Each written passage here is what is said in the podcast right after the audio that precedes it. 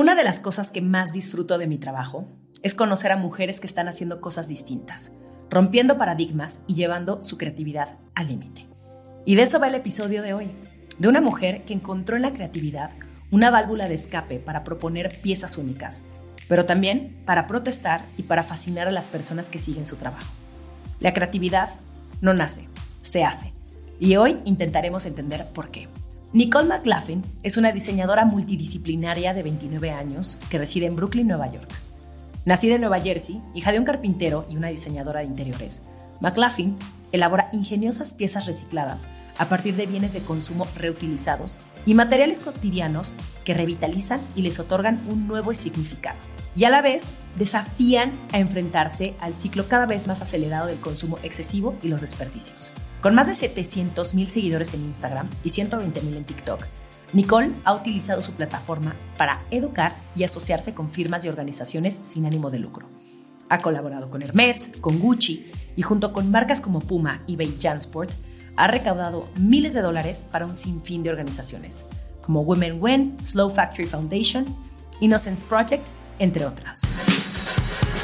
¿Por qué nos cuesta tanto trabajo conciliar nuestra parte vulnerable con nuestro poder? ¿Cómo manejar el trancazo de la adultez? ¿Qué significa ser mujer hoy?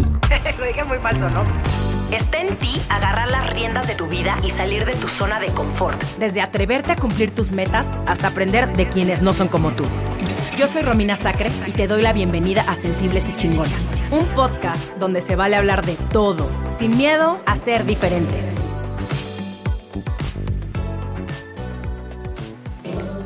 Nicole, I'm so excited to have you here. Um, I have to tell you something. This is my first English interview. Oh, okay. So I'm very nervous. I might say some words that don't make sense in English, but I'm going to try to do my best. So welcome You'll to Sensibles y Chingonas. Thank you. I'm so excited to be here. Um, I am a New York Times subscriber, and that was the first time I heard about you. And uh, I read your story. I found it uh, very impressive, very inspiring. Um, but how did you started exploring with recycled materials? So it started for me a couple years ago. I started my career in corporate fashion uh, doing footwear and fashion graphic design. And so it was during that time that I started to see the amount of waste within the fashion industry, uh, the amount of samples that were being produced. So there was always like so much swatches and samples around the office. And so I just wanted to see if I could find a way to use it. So I would collect them and keep them under my desk and take it home and I had no fashion experience. I didn't go to fashion school. So mm. I just thought like maybe if I glue them or, you know, staple them or just find a way to use this material for something, it could kind of push me in a new creative direction. So that's what I did with no sewing experience. And I learned as I went. And then now I'm just in, in love with using old stuff or stuff that's meant to be thrown away or in the trash. No, and I saw your Instagram and uh, oh my God, it's so cool. Everything you do is like a piece of art. I don't, I don't even think I would wear it. I'm like, oh no, I'll probably just put it on my wall. Uh, I'll find a piece of glass and I'll just have it there so people can watch it. Um, oh my gosh. did you ever thought that you would end up doing this big collaborations with Gucci and Hermes and all the other brands that you work with? No, I never thought that would have been possible. I just really thought I was doing it for fun. And I only put it on social media to show my friends or family. and I had like, nobody was watching. And then all of a sudden, thousands of people and hundreds now the of thousands world is of watching. People. And I was like, oh my God, like I have to, it was a weird pressure of like maintaining the reason why I started and having fun, but then also being able to, you know, perform for this audience that's watching. And so it's been a cool balance of figuring that out. But I, I love what you said though about it being art because because some people think it's very much art and then some people it's very much fashion. So it's cool that it sits in between. Mm-hmm. I think it's a really cool mix. I, yeah. I uh, because there are some items that um they're very well done. Um, I, I, I, can just appreciate it by the picture, but at the same time, I don't know how functional they are Like I saw this thing that you did with like the Canon uh, camera and uh, was Uh, it Canon, right? Like it was like Mm-hmm. like a bikini. Uh, yes. Can you wear that? Would you wear it? I okay, so I don't wear my own stuff because it's just for me. I, I like to just make it, and then afterwards, I actually take it apart and then I turn it into something else. Um, but a lot of the stuff I make is functional and it's wearable. The only thing is I use a lot of food. and so I've made croissant bras and, you know, crazy bread pieces. And so afterwards, like they'll live just for the picture and then I kind of take them apart and then I'll eat it for lunch and then it's over. I love it. Uh, do, you, do you think creativity is like a muscle that you have to exercise, or it just comes to you naturally? It's sometimes it's a bit of both. I definitely think it's a muscle. I think you need to work on it because, you know, it's it's something that could take time. It doesn't always just come to you supernaturally. But also, I think sometimes if you do have a creative idea, you should you should act on it. You should try to make it come to life, even if it seems crazy or wild. Like some of my earlier creations, they came to me just you know, being outside and walking around or looking at trash or whatever. And I got inspired and I was like, I have to go home and I have to make this. And I think a lot of the time we get inspired, but we don't really know how to make it come to life. And I think it's okay if you just do your best to make it feel possible or feel real. Um, but it's something I work on every day. Like I, I'm always trying to sketch. I'm always trying to think of new ideas. Um, and every project that I make inspires the next. So it's kind of this endless cycle of whether it's the material or the color or the shape that inspires me for the project. Uh, I'll just get inspired for the next project for it. I, I love the I love that you say that it takes time. I just uh, published my second book. Um, oh, congrats! Yeah, thank you. Last May, and it's funny how it works. Uh, they're you know interviewing me uh, about my new book, and the first thing they ask me is, "What's your next book?" And I'm like, uh, "We're talking about this one. Like, why don't yeah, we give like projects the the time they deserve?" And uh, I'm pretty sure, and talking about the this New York piece that I told you about, it gave you a lot of exposure, and people are probably expecting a lot of you. Like, do you feel like you need to prove something to them, or you just keep on doing what you've been doing for the past year and a half or two years? Um, I'd say for me, it, it did put a little bit of a pressure, but to be honest, I just kind of keep doing what I'm doing and it naturally evolves into the next thing. And I think it just gave, gave me more support in what I'm doing, less like pressure to need to create more or do something like over the top, but more people being like, Oh, how can I help you? Like, can I give you materials and can I, you know, put you in touch with somebody that will help, you know, fund your next project? And so I think that exposure helped me in a great way. And I felt really honored to have that. It also was like a really good one for my parents to see because they're like, Oh, she's in, you know, she's in the New York Times. She's legit now. yeah. Oh my God. That's the best feeling ever. Like, yeah. like just telling your parents, uh, like your yeah. dad and mom, thank you so much for the education you gave me. It's, yeah. you know, yeah, it's bringing success. Definitely. Cause it's hard to explain to their friends, like, yeah, my daughter makes bras out of Canon, you know, camera stuff. So I think it legitimized the operation a bit. yeah. And, and your parents must be like, but look, she's very popular at this thing called Instagram. No? Yeah. yeah, definitely. No, they get it now. But yeah, I think it was such an honor to have that article written. And uh, yeah, it's just been an amazing ride ever since. It's just every time I have someone writing to me about my work, it's just uh, it gets me more motivated to want to keep doing it. Who has been an inspiration for you and for your work? Um, so in terms of inspiration, I'd say the most has come from my mom, actually. She's a designer and she does interior design for commercial spaces. So like offices and doctors' offices and stuff. And so my whole life, she was just such a good creative role model. She worked so hard and she was able to have kids and like balance her work life so well, but she always managed to like crush it as a woman in the design field. And so I think she's just been a huge inspiration for me. Um, in that space. And then in terms of design, I'd say Tom Sachs is one of my favorite designers. And then for fashion, Maison Margiela for sure. Mm. Yeah. Uh, I want to go back to talk about creativity. Uh, do you, uh, how do you put yourself into a creativity mindset? And I say creativity like really weird. Sorry, creativity. I don't know how to say it better. I just I like very, it. I just got very blushed.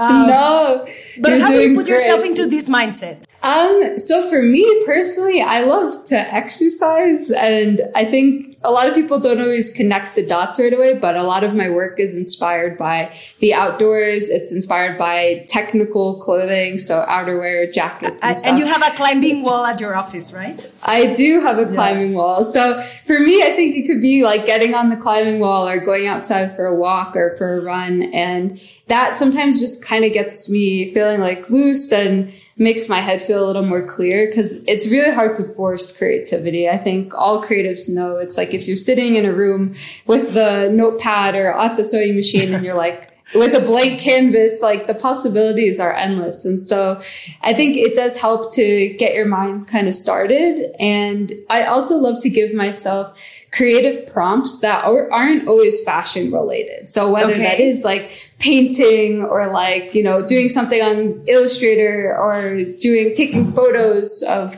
nature, whatever it is, sometimes it helps to just start in a creative place, but not force what I'm trying to work on. Um, and that helps inspire so many of my projects. Yeah. Also because that, uh, there's this idea that, um, that creativity just happens no like uh, like yeah. this magical thing that and also this very romantic idea uh, especially for example for for writers like me that you just sit down and you know drink your coffee in the morning yeah. and then you just open your laptop and then words just start coming to you it doesn't it never happens like that i like never. the way i wrote my last book and my first book is just it's at airplanes, like in the middle of an Uber. Uh, you know, you just have to get the work done. But at the same time, yeah. um, and I don't know what what you think about this, but a lot of people have ideas. The problem is how do you bring these ideas to life, and and and it, and it can also be a very uh, vulnerable process, and also it can be very scary at the same time because people are just like looking at a way. Yeah. You know? Definitely. I, I mean, I totally agree. And that's, I think when inspiration does hit you, you have, like, you have to act on it in whatever capacity. That's something I've learned for myself. And it's funny because last night, like, I haven't been feeling very creative because I've been traveling, I've been tired. And last night, it was like, 1.30 in the morning and I then start having all these ideas and I was like, I just want to go to sleep. But then I just like, you have to kind of let, let your brain do its thing. Um, but yeah, I mean, I think, yeah. I, what was the second part of your question? I missed, I missed um, it. I, I'm sorry. I don't even remember why I, what I asked you. I, am just like thinking about everything you're saying. Yeah. But, but like, like, like the fact that it doesn't just happen. Like sometimes yeah. it hits you and you have to take advantage of it. Like what I, exactly. what I probably find it very useful for me. I have, uh, just like a notebook on the side of my bed. And when I try to go to sleep, and sometimes my mind is just like having this uh, 2000 uh, ideas at the same time, I just yeah. write them down.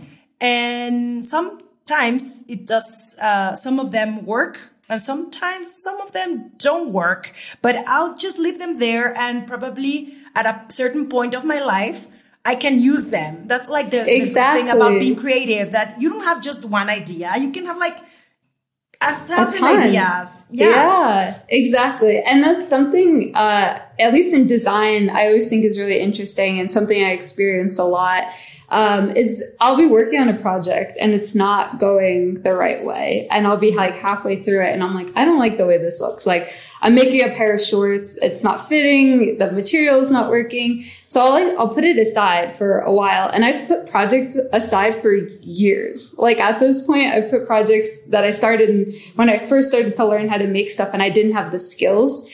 And then now I've picked it up and I'm like, oh, I know how to sew that. Like I know how to use that material now because I've had experience and it comes back to you. And then either I finish it as a pair of shorts and that's done Or I'm halfway through and I'm like, you know what? This would work better as a hat. And I start taking it kind of like in a different shape and start messing it around. And I don't know, something great can come out of that. So you just have to be ready to pivot um, and then in terms of creative inspiration, at least within design, I find that paying attention to very mundane things in your life. So something very simple, mm-hmm. cooking dinner for me. Mm-hmm. So when I'm peeling a carrot or I'm chopping something, I've made projects with a carrot peeler as a high heel before. And I used, instead of, I took off the heel part and I'm used a carrot peeler. So I'm always like paying attention to the tools that I use in my life or, you know, the modes of transportation that I'm taking or something I might see outside. If I just like pay a little bit more attention.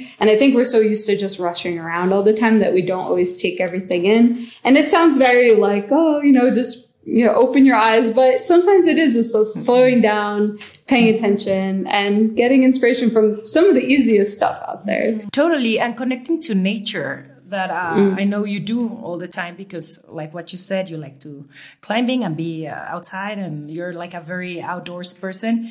But yeah, um, when I feel stuck, I do that. I go out and take a walk with my dogs and just like leave for a little bit, like that thing that I'm doing. And then afterwards, I can, I can come back even mm-hmm. better and, and my mind is even fresher and like I can, like ideas even like flow in a better way and, and then you surprise yourself, which is like the best thing, no? Like there's yeah. like this feeling when you create something and then, um, you, you're like, oh my god, did I did I do that? Like that's that's yeah. great. Like, are you are you are you like how do you um how do I say this? I'm sorry, I forgot the word. But um how do you uplift yourself? Like uh, yeah. like in those days that you're not feeling like your best. Like what types of things besides what you just said um is there like a ritual you have to, like you do or uh, therapy or i don't know like what do you do in order to feel good with yourself? Yeah i mean i think it could be a couple of different things. Definitely exercise number one. I think a lot of the time we don't realize that our body like needs that or even like drinking water mm-hmm. sometimes. When you're in such a creative state you're not like always taking care of your body. So like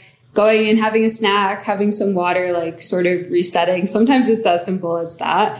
Um, but for a good creative inspiration for me, because this is what I do for a living, is going to a thrift store and like not hmm. with any intention of not like buying anything. Like I'm not going to there to buy clothes for me or for my projects.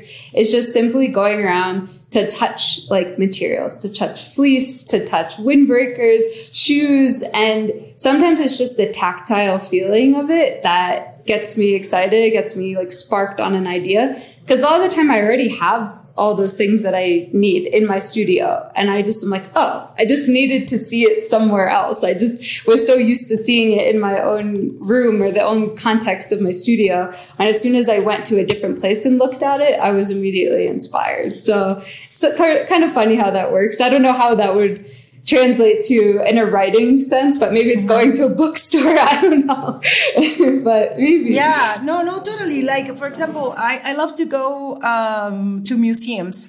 And that's the way I connect, like seeing other things, like what's, what are people doing? I, me, I do get inspired by the work of other people, like seeing people doing creative things that actually, um, nourish me in so many yeah. levels and i can like i can create even better but i have these really weird also periods of times when i don't have any more anything more to do like i yeah. like i just gave everything like right now I'm, I'm at this point of my life like i gave everything like i don't know what else uh, i want to do next and that's also a very interesting process just to give yourself that um that moment of just like enjoy and that's it like, yeah not not thinking about what's going next yeah i love that you said that too especially i feel the pressure sometimes with social media because of that because i i feel like i can't take a break sometimes and it's so hard to force being creative and it comes off that way it comes off as force if you're like I need to post this day at this time. Like it's, it becomes too predicted. And so I like to push myself sometimes to take maybe a month off of not posting. And I mm-hmm. feel, it feels yeah, scary. I saw that. like, I saw that. I saw that on your, on your Instagram that you have pictures like 2021. Like you don't have a lot of, like a lot of posts on your social, even though you have a lot of followers, but you don't post that often and that's the thing like i used to post like i would make three projects a week and i would try to post like monday wednesday friday or like monday thursday saturday.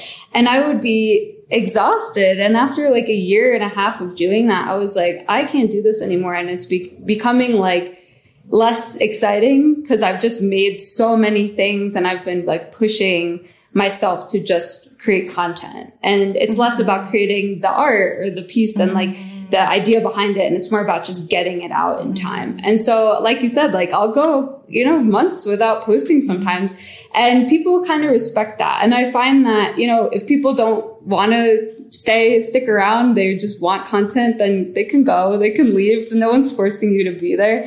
But my followers who have been there since the beginning, they're always like, you know, they could tell if I've taken a long rest, I'll come back with like even better ideas or, you know, more exciting content. So, no, and in a way, uh, you're sharing your creations, but you're not forced on, you know, creating for them. Like people, um, sometimes they think that you owe them something and, or that it's yeah. your responsibility to be surprising them like every single day with something that you do and um, and it's so tiring because you end up doing things not for yourself but for them for their like waiting for how are people going to react or how are they going to respond. And um, yeah it's a very tricky line. Like i i in, in a way uh, and, and the way i see it is that of course social media has a lot of good things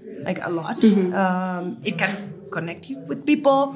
It can uh, give you that platform in order to people to know what you're doing. Um, like I, I, created my whole business around social media. Like uh, I you a lot of brands wouldn't even know about you if it wasn't for social media uh, mm-hmm. but at the same time there's this price that you have to pay uh, that sometimes i i feel it that it's that it's kind of like it takes a lot out of a lot out of you and i totally admire that uh, you said that you take your time off. I I can't do that, and I would love to do that, and I would love to be just like, hey, see you in six months. I'm writing something new. Like, see, yeah. like I would love to do that. Like, I I would love to get to that point in my career that I don't have to be too attached to social media. Mm-hmm. I think in general, like all of us should sort of think about that, and I think we've all become so like consumed by social media. And I do see actually quite a bit of a lag after like the effects of COVID where we were all so addicted and like sitting in front of it. I almost feel like we all just kind of like, you know, need that break. We need that refresh of like being in person with people and being outside again. Um, and so I kind of also love to give people that space. And so I'm like, if I'm not providing them with content, then maybe that's one less person that will like hopefully encourage people to get outside or, or go be creative. I mean, that's the, the best part of social media for me is finding young designers, like interesting people all over the world. And then so many like students and stuff have written to me being like, Oh, like I've made my collection and it's an upcycled collection. I got into fashion and, you know, have come to one of my workshops. It's been, that's been like the best part about it for me is just seeing kind of the next generation of what fashion's going to look like. Um, and that's inspired me a ton to continue with social media just to see what's going on. Do you, uh, you said something very interesting. Like, do you really think so that it's going to go on to that direction? Like being, like brands being more conscious, uh, that we can consume less because, uh, we all read the news. We can ignore climate change, but at the same time, we refuse to change our consuming habits. And I read this on, on the internet. I don't know. Uh, I'm pretty sure it's true, but I'm just going to say like fashion production makes up 10% of humanity's carbon emissions, dries up water sources, and pollutes rivers and streams. What's more, 85% of all textiles go to dump each year. Um, like, how do you see it? Like, do you you're optimistic about the the fashion world? Do you think they're taking it too slow?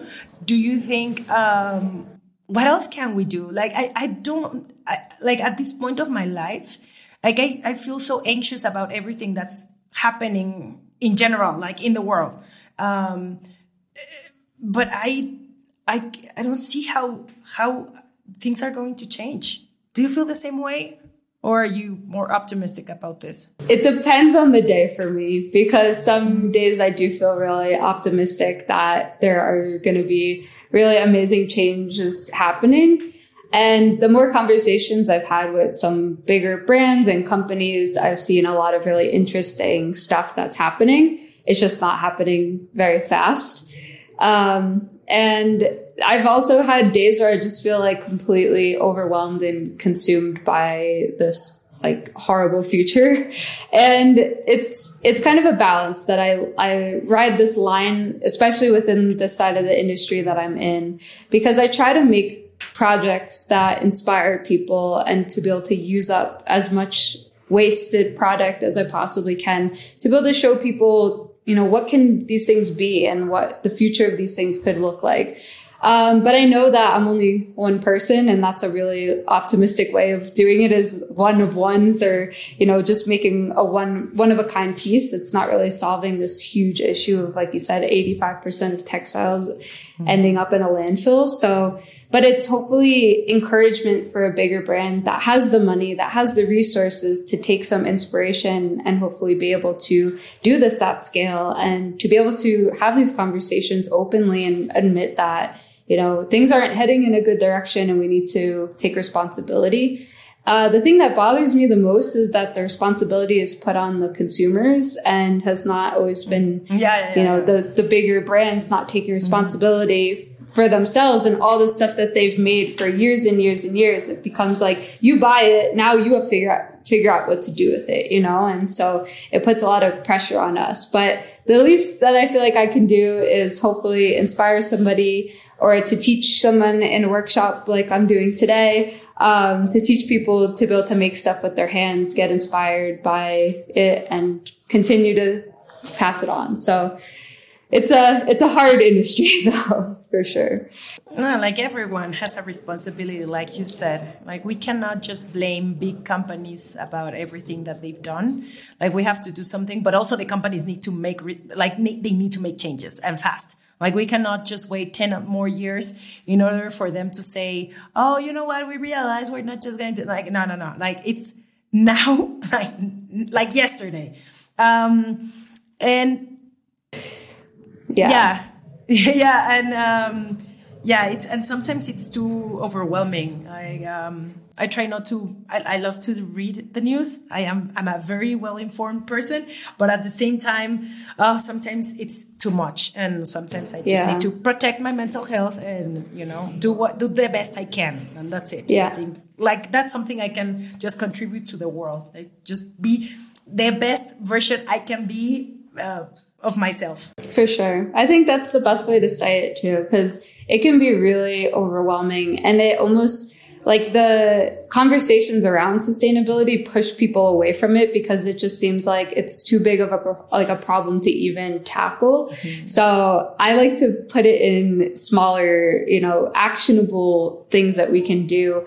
Like you said, doing your best, like you know, buying less, consuming less, being more uh, conscious about your purchasing decisions, like knowing if you're not going to maybe wear something more than once or twice, like, is it really worth making that purchase? So I think it's just really kind of rewiring the way that you think about your daily life. But again, like really the pressure should be on these big companies who are producing all this stuff. And then the responsibility on us is more about let's create less of a demand for all these things. Mm-hmm. And talking about clothes, what are your favorite pieces that you have in your closet? Oh, for me, the best pieces are stuff that I find thrifted because I love the thrill of going into a thrift store. And I buy with two mindsets. I buy with, for what I'm going to wear for, you know, in my own wardrobe, but then I buy also for what I can then when I'm done wearing it, what I could turn it into a project later. So I buy it as a material, but I buy it so I'm like, okay, it can fit in my wardrobe and then later it's a project. So that's the best piece ever for me. Um, I love, I love jackets. I love outerwear, anything that has like trim. So I look for things that have pockets zippers, uh, like bungee cords, stuff like that, because I can use that again for projects and I can take all the parts off of it and I don't have to go buy it because I already have it. I, I love uh, what you said. Uh, I'm going to quote you, but I'm constantly using, no, I'm constantly using my brain to figure out how to make something work. I love that quote of this.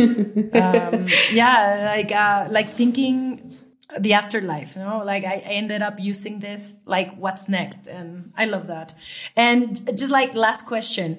What piece of advice would you give to young mexican artists? Oh i love that question. I mean i think it's such a, a simple one but i think i always love to say if you have an idea and you have a strike of inspiration act on it don't wait till you have all the right perfect tools the perfect setting, all the things in your life, you will wait forever for that moment. And I find that so many young people or people that are just starting to create they think they see all these like technologies and computers or sewing machines or whatever it is, the tools to be able to make something to be successful. And you don't need as much as you think you do. So work with what you have and make it, you'll make it work and then you'll get better and you will get the tools or the resources as you get, you know, more experience. So do with, do with what you have and make it work. Nico, thank you so much. Uh, I'm it sucks that I didn't have the opportunity to meet you in person. Uh, I was supposed to go to dinner last night, but I'm in San Miguel de Allende, uh, not in Mexico City. But uh, if you come back to Mexico City, I would love to meet you. Um, and if I go I would love to. to New York, I'm definitely going to write to write you. I would love to go to, to your. Um, to, I don't know how to say that word in English. Toyota. now they're gonna the make studio. fun of me. Studio. To the studio. Yes, yeah, yeah, yeah, yeah, yeah, yeah, yeah. No, uh, to the studio yeah. so I can see you can rock climb. yes, yes, yes. Yes, uh, but, but thank you so great. much. Thank you so much for your time and congratulations on everything you're doing. Uh, you're such an inspiring person and um, the best of luck. Thank you so much. I really appreciate it. Esto fue Sensibles y Chingonas. Síguenos en Instagram y Facebook como Sensibles y Chingonas. Y no olvides suscribirte a nuestro newsletter en sensiblesychingonas.com, diagonal newsletter.